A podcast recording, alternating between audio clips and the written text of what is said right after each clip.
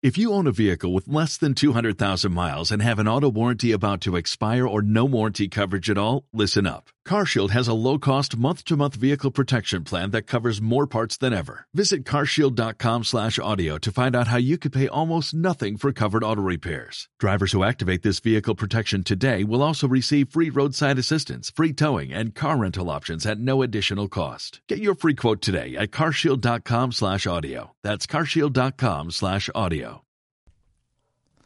Hay dos maneras de vivir la vida. La primera es intentando cumplir tus propios sueños y la segunda vivir para cumplir los sueños de Dios. Siempre cuento que los 31 de diciembre acostumbraba a poner en una lista los sueños y proyectos que tenía para el año siguiente.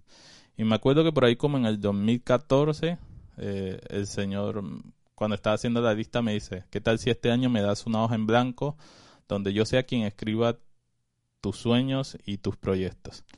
Y bueno, desde ese momento sentí que el Señor empezó a diseñar mi vida de una manera diferente a la que yo la tenía planeada.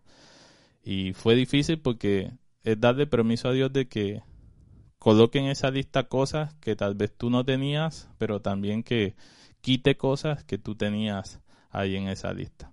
Pero en todo ese proceso aprendí tres cosas acerca de los sueños de Dios. Y es que primero, eh, los sueños de Dios siempre se terminan cumpliendo.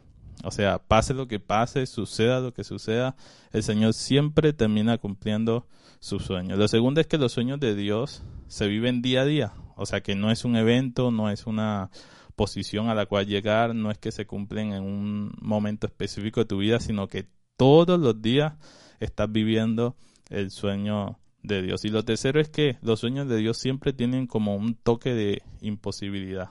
O sea, los sueños de Dios siempre son aquellos que están fuera de nuestro presupuesto. Son aquellos que humanamente sabemos que son imposibles. Me gusta mucho la historia de, de José porque nos enseña mucho acerca del proceso de vivir nuestros sueños. Y, y nos enseña que, por ejemplo, en el proceso eh, siempre habrá gente que quiera matar nuestros sueños, gente que como dicen te pincha el globo. Por eso eh, es bueno que aprendamos a, ver a las personas que nos rodean y a las circunstancias que a veces tenemos que enfrentar como simples actores, como parte de la escenografía de la película que, que Dios está viviendo contigo, como esas películas donde el protagonista nunca muere, donde tal vez les pueden dar como una paliza, pero siempre se terminan recuperando. También que eh, siempre habrá situaciones a veces contrarias a lo que Dios nos prometió. Por ejemplo, José entró como esclavo al país del cual luego sería gobernador. Y a veces sucede que lo que estamos viviendo no se parece a lo que Dios nos dijo, pero hace parte del proceso. También eh, a veces habrá injusticia, a veces vamos a tener que recibir mal por hacer lo bueno. En el caso de José, fue a la cárcel por no acostarse con, con la mujer de, de su jefe. Y bueno, yo he escuchado o escuché una vez que dijeron que no importan los comienzos difíciles, importan los finales. Pero yo agregaría que también importa el proceso, porque en el proceso es donde Dios forma nuestro carácter porque muchas veces nuestros dones y talentos nos pueden llevar a un nivel o a una posición donde nuestro carácter no nos va a poder sostener.